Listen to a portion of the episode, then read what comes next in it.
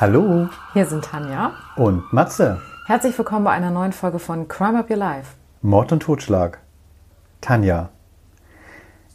Heute mal ein bisschen kühler. Letzte Woche war es ja schon sehr heiß hier im Studio.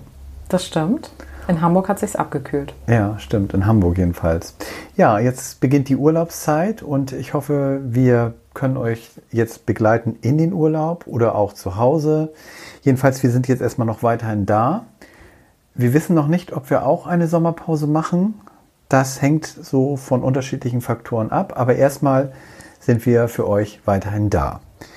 Tanja, du fängst heute mal an. Da kann ich noch einen Augenblick an meiner Geschichte arbeiten Und gleichzeitig zuhören. und gleichzeitig, ich versuche es, du weißt es ja Ja. manchmal.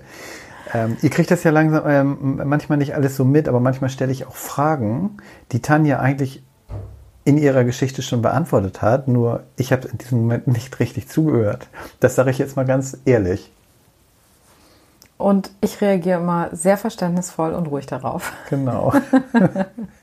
Gut, Tanja, dann werde ich heute aber ähm, Die Ohrenspitzen. Die, ja, genau, die Ohrenspitzen. Äh, auch wenn es jetzt ernst wird, ja. wir sind natürlich auch immer sehr ernst dabei, müssen wir mal am Rande sagen, auch wenn wir das versuchen oder halt etwas lockerer rüberzubringen. Natürlich sind das alles schlimme Kriminalfälle, die hier passieren, die wir vortragen.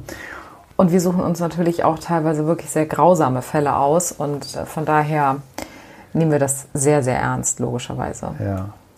Apropos grausam. Ja, ist, eine, ist eine, in Anführungsstrichen gute Überleitung zu meinem Ja. Fall. Weil Tanja hat mir nämlich im Vorwege gesagt, sie hat drei Geschichten und bei der ersten sagte sie, oh, die ist grausam. Bei der zweiten sagte sie, oh, die ist auch grausam. Und bei der dritten, da sagte sie, die mache ich heute nicht. Genau. Und jetzt möchte ich mal wissen, welche du da machst. Auf alle Fälle ist das eine grausame Geschichte. Ja, ich habe nämlich ein bisschen vorgearbeitet und habe schon ein paar Geschichten vorbereitet und habe jetzt mal geschaut, welche ich erzählen möchte. Und ich habe tatsächlich geschwankt zwischen zwei sehr heftigen Geschichten und habe mich jetzt entschieden für den Mord an Susan Copper. Okay, dann sind wir alle sehr, sehr gespannt. Ja, und wir gehen in die 70er nach Manchester, also nach England. Ja, Und zwar hat dort ganz konkret 1976 die Jean Powell unter anderem in der Nachbarschaft als Babysitterin gearbeitet. Und seit die Susan 10 war, hat sie auch die Susan immer mal gebabysittet. also Babysitter-Geschichten sind ja auch meistens, sind auch immer, sind ja auch immer gerne mal Vorlagen so für so Horror-Thriller und sowas. Ja. Und die Susan ist in schwierigen Verhältnissen aufgewachsen. Sie ist 1990 mit der Schwester beim Stiefvater geblieben nach der Scheidung der Eltern.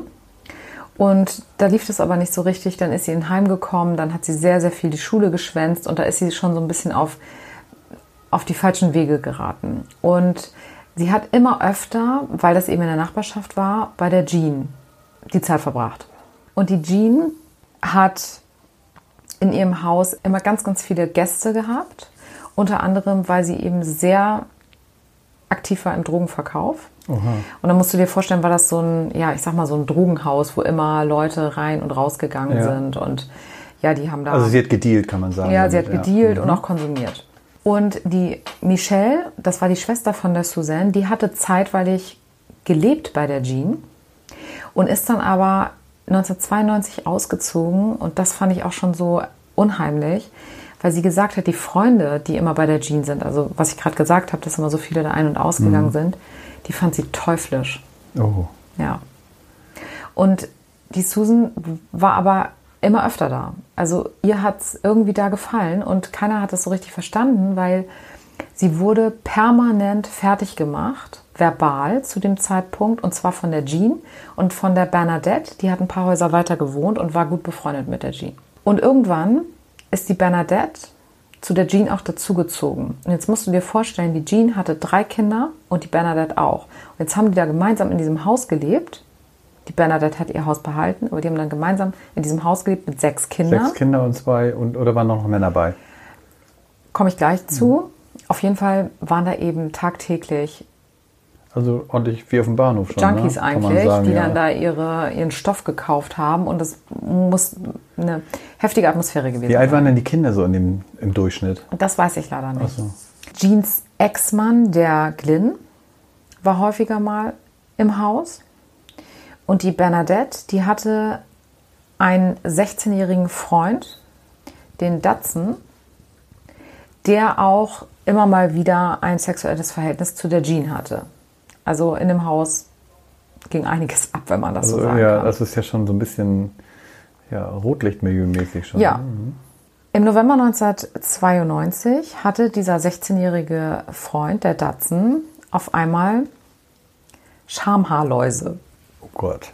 Und damit ging das Martyrium im Grunde so richtig los. Ich habe ja schon gesagt, die Susan wurde vorher schon verbal fertig gemacht. Aber die Bernadette war sich 100% sicher, sie hatte diese Läuse jetzt auch, dass der Datsun die von der Suzanne hat. Dass er mit ihr eine Affäre hatte Ach und so. dass sie ihm das eben gegeben hatte. Und kurz danach haben sie die Susan dann festgehalten, also nicht mehr aus dem Haus gelassen und haben mir die Haare und die Augenbrauen als allererstes abrasiert. Und da hat jetzt schon der Ex-Mann, der Glyn, mitgeholfen, gemeinsam mit dem Datsun. Die wurden so ein bisschen instrumentalisiert von den beiden Frauen. Dann haben sie der Susan eine Tüte über den Kopf gezogen und haben angefangen, sie zu schlagen. Und die Frauen, die beiden, die kamen immer und haben sie getreten und haben so ein Holz Stock.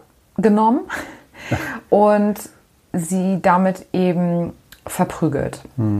Dann haben sie ihr auch noch die Schamhaare abrasiert und sie eingesperrt. Ein paar Tage später sind sie dann rübergegangen in Bernadettes Haus. Ich hatte ja gesagt, das hat sie noch behalten, weil die sechs Kinder, die in dem anderen Haus mitgewohnt haben, haben das natürlich langsam mitbekommen. Und deshalb wollten die ungestört weitermachen. Also haben sie sie mitgenommen ins andere Haus, haben sie mit einem Kabel ans Bett gefesselt und haben sie fünf Tage lang von morgens bis abends gefoltert. Sie haben Zigaretten auf ihr ausgedrückt. Sie haben ihr Amphetamine gegeben. Sie haben ganz laute Musik über Kopfhörer gespielt. Und zwar gab es zu der Zeit so einen Rave-Song, der hieß Hi, I'm Chucky.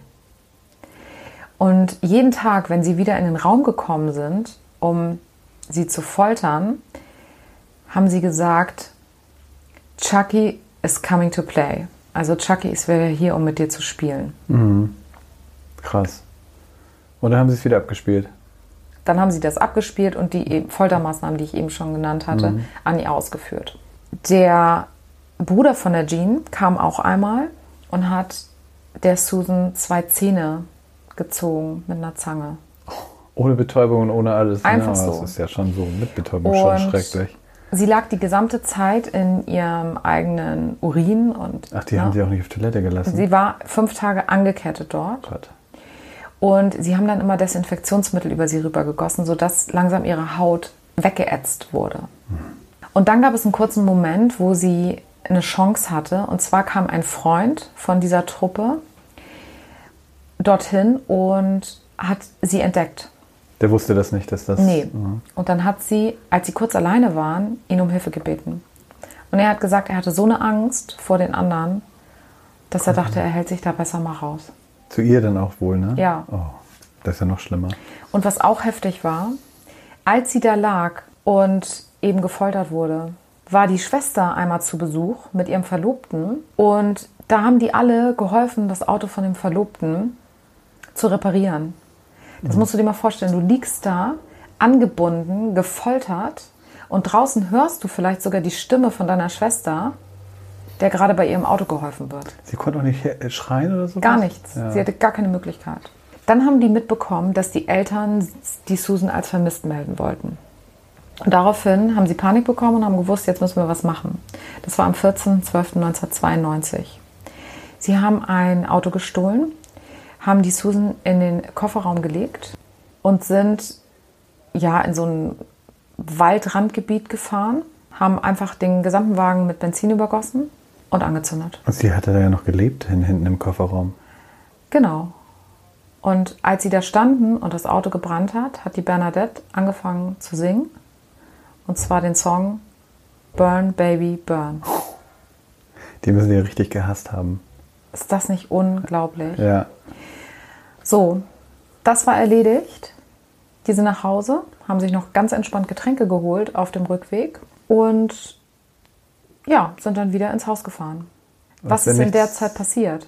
Das Auto war an, stand an so einem kleinen Abhang und brannte ja.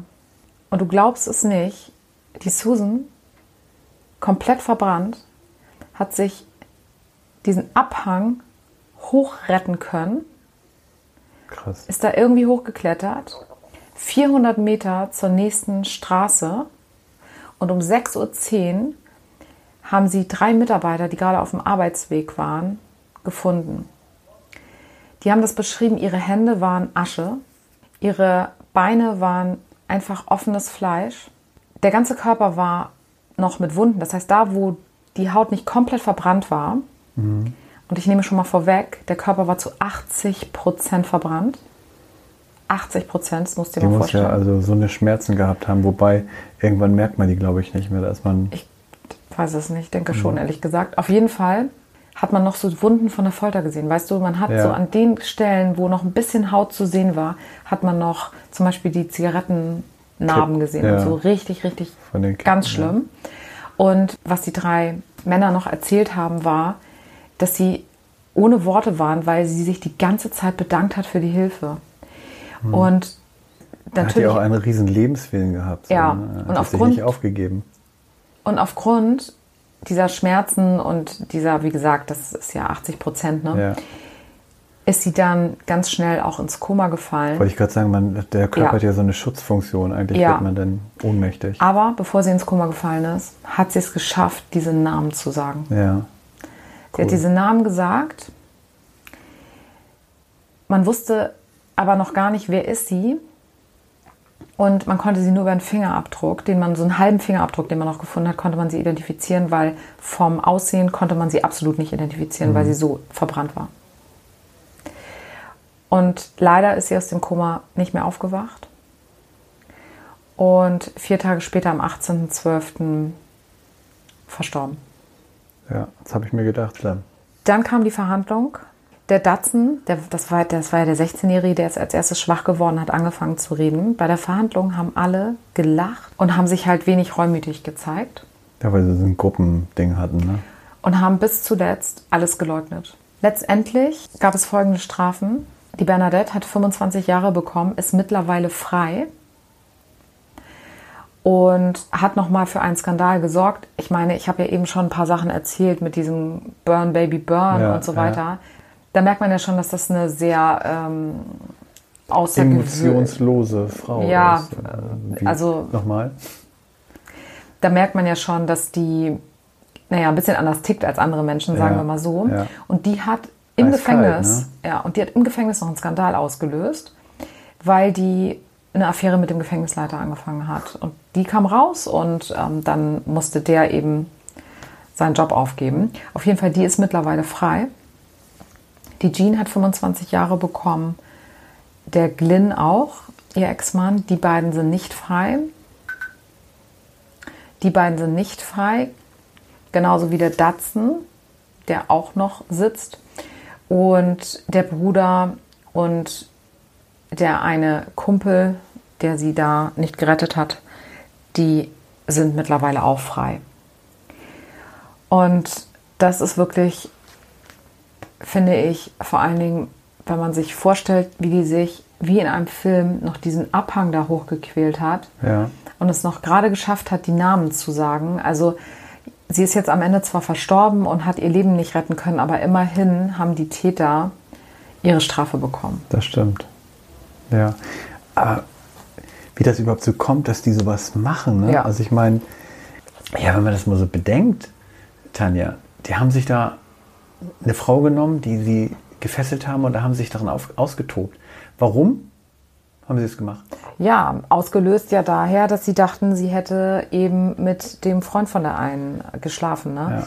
Also, Aber, aber das würde dann ja auch nur eine betreffen. Ne? Ja, und was da überhaupt für bei so vielen Menschen in dem Moment für kriminelle Energie, Energie frei- freigesetzt wurde, finde ich auch einfach nur erschreckend. Aber mich berührt am meisten eben dieses Schicksal von der Susan, wenn Ja. ich mir vorstelle, mit welcher Kraft und welchem Lebenswillen die sich da noch hochgehangelt hat und dann zumindest am Ende ihre Täter, ne, also ihre Ja. Peiniger da noch zur Rechenschaft gezogen wurden. Ja, schrecklich. Ja, Tanja, Hast du denn auch so schwere Kost für uns? ja, finde ich schon. Aber vor allen Dingen ähm, ist die Geschichte was für dich, sicherlich. Also es ist ein Serienmörder. Genau, weil du stalkst der Serienmörder, sag ich Das- mal so, ähm, salopp. Ja, Allerdings nur online, um das einmal ja, klarzustellen. ich weiß. Dann wird dir sicherlich der Name was sagen. Und zwar, wir bleiben mal im deutschen Lande. Joachim Georg Kroll. Oh, jetzt habe ich dich. Ja, ich überlege gerade. Also wenn- vielleicht, wenn ich, wenn ich die Einzelheiten des Falls höre, aber vom Namen her muss ich auch sagen, mit deutschen Serienmördern habe ich mich nicht so doll auseinandergesetzt. Das heißt aber nicht, dass die nicht schlimmer sind als amerikanische. Serienmörder. Gut, dann fangen wir mal an. Und zwar, wir gehen nach Oberschlesien. Da wurde er 1933 geboren, hatte acht Geschwister und die Familie war so eine arme Bergarbeiterfamilie. Und zwar, jetzt kommen wieder so diese klassischen Muster. Erziehung. Ja, das kommt, da kommen wir noch ja, nicht so ganz. Äh, die Erziehung, er hatte einen sehr dominanten Vater. Und der hatte auch eine sehr harte Hand. So wurde er auch schon so für für kleine Vergehen, also ein bisschen überzogen bestraft, sag ich mal so. Und die Mutter, das war so seine einzige Quelle der Zuwendung zu ihm. Und die ist 1955 gestorben. Und da vermutet man auch, dass es so der Auslöser für die späteren Serienmorde war. Die Eltern haben tagsüber beide gearbeitet, die Kinder waren immer so auf sich selbst gestellt und er hatte auch so eine Unfähigkeit, sich verbal zu wehren und das wurde ihm auch so zum Verhängnis. Er diente so seinen Geschwistern als Sündenbock, wenn sie so eine Prügelstrafe entgehen wollten. Das haben sie dann so ihn in die Schuhe geschoben vom Vater. Und durch so diese extreme Situation hat er sich im Kindesalter schon sehr zurückgezogen und hatte so einen Hang zur Eigenbrötlerei und war stets müde. Das nennt man auch, glaube ich, Lethargie. Und auch seine Schulleistung hatte er sehr starke Schwierigkeiten, sich in Wort und Schrift zu artikulieren. Und dadurch ist er auch auf eine Hilfsschule gekommen. So sind jetzt so, sein, so mal erstmal die Entwicklung. Und auf dieser Hilfsschule wurde er auch verspottet, weil er extrem dürr war. Und ich sag mal so, jetzt ein bisschen salopp, der war nicht so die hellste Kerze auf dem Leuchter. Dadurch ist man natürlich schon Angriff für die Klassenkameraden und also der typische Mobbing, das typische Mobbingopfer, sag ich mal so.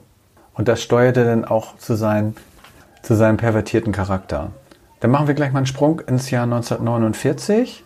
Und zwar, da ging die Familie nach Bottrop. Und hier begann dann für Joachim die Arbeit als Knecht auf einem Bauernhof. Da hatte er auch schon so die ersten Annäherungsversuche an weibliche Mitarbeiterinnen versucht, scheiterte da aber und hatte so die ersten äh, Fantasien entwickelt, so äh, mit Tieren Sex zu haben. 1955, jetzt kommen wir mal zum ersten Mord. Da war er 20 und zu diesem Zeitpunkt hat er auch den ersten körperlichen Kontakt zu einer Frau. Die hat er in einer Bar kennengelernt. Da er sehr stark sexuell gehemmt war und unerfahren logischerweise und dann litt er auch am vorzeitigen Samenerguss. Ähm, das war natürlich Gespötter für die Frauen, weil er die ja nicht so annähernd befriedigen konnte. Und das trieb Kroll dann weiter in die Paraphilie, also zu dranghaften sexuellen Bedürfnissen und Fantasien. So hat sich das halt alles entwickelt. Da er ja diesen starken Drang auch zum Sex hatte, fing er nun an, auf diesem Bauernhof Geschlechtsverkehr mit Kühen durchzuführen. Was ja aber auch häufig bei Serienmördern der Fall ist, ne? muss Ja. man auch sagen. Und dann kam halt der Tod von der Mutter und dann ging es halt zum ersten Mord und das war im Februar und man spricht davon, dass er circa zwischen 11 und 30 Menschen getötet hat, ausschließlich Frauen. Ein 19-jähriges Mädchen war sein erstes Opfer, die hat er vergewaltigt und verstümmelt. Ein Jahr später erwürgte er ein zwölfjähriges Mädchen, nachdem er sie vergewaltigt hatte. Und ganz tragisch fand ich jetzt auch, er hat dann eine 24-jährige Frau umgebracht und da wurde der Freund von der Frau verhaftet und verurteilt, der sich dann in der Zelle erhängt hat. Nein. Ja. Dann ging es so weiter. Ich will jetzt nicht jeden einzelnen Ja. Mord, aber er hat dann eine 16-Jährige in einem Stadtpark aufgelauert. Die hat er auch erwürgt. Und dem Opfer fehlten an der Hüfte und an dem Gesäß Fleischstreifen. Das lasse ich erstmal so stehen. Da komme ich später nochmal zu. Da erinnere ich mich jetzt aber, Ja, glaube ich, jetzt? und weiß, was da passiert ist. Ja. 1962 sind wir wieder ein Stück weiter. Verschwindet ein zwölf Jahre altes Mädchen spurlos. Dieses Verschwinden wird auch dem Joachim Kroll angelastet. Dann in dem Jahr wurde ein weiterer Mord an einem zwölfjährigen Mädchen verübt. Auch bei diesem Mädchen wurde aus dem Gesäß Streifen von Fleisch geschnitten. Und hier wurde auch ein Unschuldiger verhaftet, der wurde aber wieder freigelassen. Aber der Hass in dieser Nachbarschaft, weil die ja alle davon ausgegangen sind, dass er das war, haben ihn dann zum Suizid geführt. Schon der zweite Suizid in der Geschichte. Ja. 1965 wurde dann ein Mann und eine Frau, die waren im Auto, die wollten sich da so ein bisschen vergnügen, sag ich mal so. Die wurden beide attackiert und der Mann, der starb dann an den Messerstichen. Und Da hat 19 er ja aber seinen Modus operandi ein bisschen geändert. Ne? Da, ja, ich habe ja anfänglich gesagt, er hat ja nur Frauen. Ne? Das stimmt denn ja gar nicht. Da muss ich mich denn korrigieren. Und dann 1966 hat er eine weitere Frau erwürgt. Auch hier starb der Freund durch Suizid, nachdem man ihn fälschlicherweise verdächtig hatte. Das ist schon der dritte dann. Ne? Dann ging es so weiter. 66 hat er dann ein fünfjähriges Mädchen vergewaltigt und in den See ertränkt. 1969 sein ältestes Opfer, die war 61 Jahre alt, auch die hat er vergewaltigt und erwürgt. Dann 1970 ein 13-jähriges Mädchen erwürgt, als sie vom Bahnhof nach Hause gegangen ist. Auch hier wurde wieder ein Unschuldiger festgenommen. Und 1976 hat dieser Unschuldige fälschlicherweise diese Tat gestanden, nachdem er auch von seinen Nachbarn gehetzt worden war. Muss ich mir mal vorstellen. Heftig, oder? Ja. Und 1976 war ein weiteres Opfer ein zehnjähriges Mädchen. Auch dies wurde vergewaltigt und erwürgt. Und bevor wir jetzt zu dem letzten Mord kommen, jetzt gehen die Meinungen noch mal leicht auseinander. Jetzt komme ich noch mal auf den Fall von 1959. Da war ja bei einer Toten Fleischstücke entfernt. Allerdings soll Kroll erst bei seinem letzten Opfer kannibalistische Fantasien entwickelt haben. Das heißt, laut Meinung, einige sagen, er hat zu diesem Zeitpunkt schon Kannibalismus betrieben und die anderen sagen, er hat es noch nie gemacht. Und er wurde ja auch bekannt als Menschenfresser von Duisburg, was ja eigentlich nicht stimmt, weil er kein Opfer gegessen hat. Was jetzt auch, ich lasse es jetzt mal offen stehen, aber ähm, so nach den Recherchen und was er selber gesagt hat, ist es nicht, trifft es nicht zu. Das heißt, er hat bei dem letzten Opfer die Fantasien entwickelt, ist aber nicht durchgeführt. Und Zum die, letzten Opfer, da waren wir ja noch nicht. Ja, genau, aber weil komme ich jetzt gleich noch zu. Aber Mhm. die Opfer davor, wo Fleischstreifen gefehlt haben, die werden trotzdem ihm zugerechnet, aber er behauptet, dass er das vielleicht abgeschnitten hat, aber nicht gegessen hat. Genau. Okay. Und jetzt kommen wir zum letzten Opfer. Das war ein vierjähriges Mädchen, auch direkt aus der Nachbarschaft. Das hat er entführt und dann ermordet.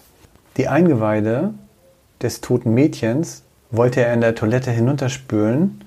Da kamen aber im letzten Moment noch die Polizisten in seine Dachgeschosswohnung. Weil sie dieses verschwundene Mädchen halt gesucht haben und haben überall geguckt. In seiner Wohnung haben sie in der Gefriertruhe in Plastiktüten abgepackt, menschliche Überreste gefunden. Und jetzt, stell dir vor, du gehst jetzt in die Küche, da war ein Kochtopf, der stand noch auf dem Herd und da schwammen zwei Hände drin, zwei Füße, ein Unterarm und ein Oberarm des vierjährigen Mädchens in Salzwasser. Am 5. Oktober 1979 begann dann der Prozess und am 8. April 1982 wurde der mittlerweile in den Medien als Menschenfresser von Duisburg, siehst du, bezeichnete Kroll schließlich zu neunmal lebenslanger Haft verurteilt. Und, was denkst du? Sitzt er noch? Er ist wahrscheinlich verstorben. Genau, an einem Herzinfarkt. Und hier wird auch nochmal gesagt, das tatsächliche Verspeisen von Menschenfleisch gelang ihm nicht, da er zuvor von der Polizei festgesetzt wurde. Deswegen ist diese eingebürgerte Bezeichnung der Menschenfresser von Duisburg irreführend. Ja, Tanja, das war mein Serienmörder für diese Woche aus deutschen Lande. Also ja, auch mal. sind nicht, ähm, sagen wir mal so, nicht harmloser als ja. so ein amerikanischer Serienmörder. Man hört ja immer davon vielen, aber ich glaube, hier gibt es äh, mindestens genauso schlimme. Da hast du recht. Ja, Tanja, dann haben wir es wieder geschafft in dieser Woche. Also ich mir ist jetzt ein bisschen schummerig, wollte ich schon Schummerig. wieder sagen. Nee, aber ich stelle mir, ich sehe immer diesen Kochtopf jetzt vor mir, so einen großen, weißt du, wo man, ja, wo man eigentlich so ein Wirsingkohl drin macht, also so ein 20 Liter, kennst du diese großen Töpfe? Ja, und da stelle ich mir das so Ja. vor, der bruselt da jetzt Das auf ist dem so grausam einfach. und dann siehst du diesen kleinen Finger da irgendwie aus dem Wasser ragen. Ja, zwei schlimme Geschichten heute, muss ich wirklich sagen. Also ich auch. ich finde, äh, mein Au-pair-Mädchen da von letzter Woche, die ähm, war auch schlimm dran, aber dein äh, Opfer heute hat also noch einen schlimmeren Höllenweg durchlebt. Ja, wobei man ja immer vorsichtig sein muss mit solchen Vergleichen. Ja, das ist richtig, das stimmt. Aber ich vergleiche das halt mal so. Ne? Ja, ist ja deine Meinung. Ja. Gut, ich hoffe, wir haben euch jetzt nicht so verschreckt mit dieser Folge und ihr könnt alle gut schlafen. Wir sehen uns auf alle Fälle nächste Woche wieder. Da gehen wir nämlich definitiv noch nicht in die Sommerpause und sagen bis bald.